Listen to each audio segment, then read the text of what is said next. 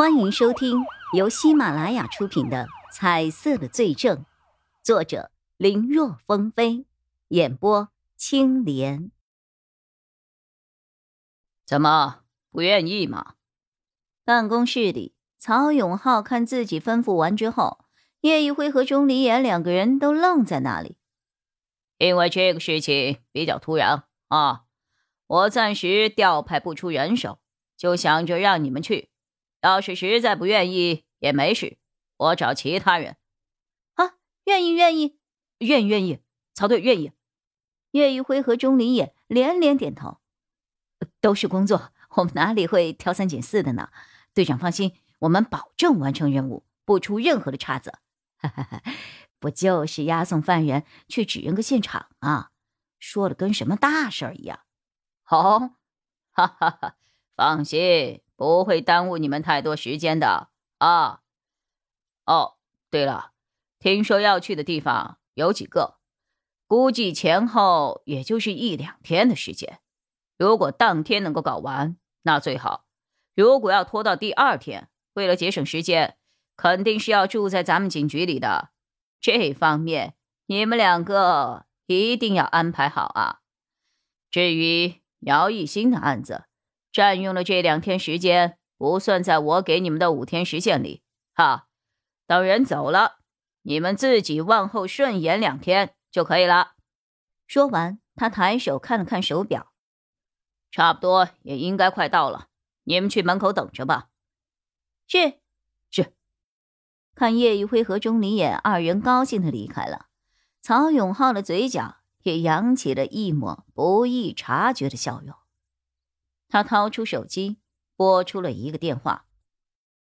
喂，李磊啊，听说这次你还要亲自押送啊？不就是只认个现场吗？至于你这队长级别的人也跟着来吗？我已经安排好了，有人会去给你们带路的，你就别跟着凑热闹了。有这个功夫，多休息休息，不然身体会扛不住的。哈，在我这里能出什么事情啊？啊，好，好，好，行，那我就不说什么了。你专心工作，晚上你肯定有空了吧？自从你去了市局，咱们就没有聚过了。我在顺东来定了一个位置，晚上就给你接风。今晚八点，咱们聚一聚，聊一聊。好的，师傅。哦，对了，我下午有个会啊，晚上八点。咱们直接顺东来见，行，就这样了。离开了办公室，叶一辉和钟离也立刻直奔警局的大楼。看人还没有来，两人就小声的商量着：“这是个机会呀。”对，刚刚接到曹永浩的指示，说白丽蕾要带着姚成旺前来指认现场，让他们两个负责给同事们领路。昨天他们还在考虑。该怎么去和姚崇旺接触呀？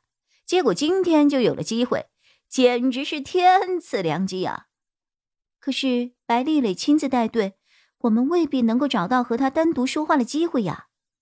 钟离也有些担忧。白丽蕾既然能够提防孙伟策，不知道会不会对他们两人也有所提防？毕竟这个案子是他们几个人一起揪出来的，如果白丽蕾参和其中，那肯定是不待见他们的，争取吧。叶一辉也有这个担忧，他想了想，要是实在不行，咱们就想办法拖延时间。曹队不是说了吗？可能要一到两天的时间。今天要是弄不完，晚上就住在局里。白天白丽蕾可以全程盯着，难道晚上他还会和姚成旺住在一起不成？只要咱们给拖到了晚上，机会。就应该有了，这倒是个办法呀。钟离言眼眸轻转，已经有了想法。哼，那就让他们感受一下兜圈子吧。哎，可别做的太过火啊！白队以前也是在 A B 市待过的。放心吧，他离开 A B 市多少年了？就现在这个日新月异的发展速度，他早就不认识了。两个人说话之间。一辆黑色的 SUV 停在了大楼下，后面跟了一辆警车。透过车窗玻璃可以看得到，警车的后座上，两名警员之间坐着姚成旺。一般被押送去指认现场的犯人，神情都是落寞沮丧的，可姚成旺却不一样，他显得淡然很多，仿佛是看开了一切，甚至有一点超脱的意味，嘴角还微微上扬，似乎还在笑。在叶一辉的眼中，这就更加有意思了。一个是被两名警员看守。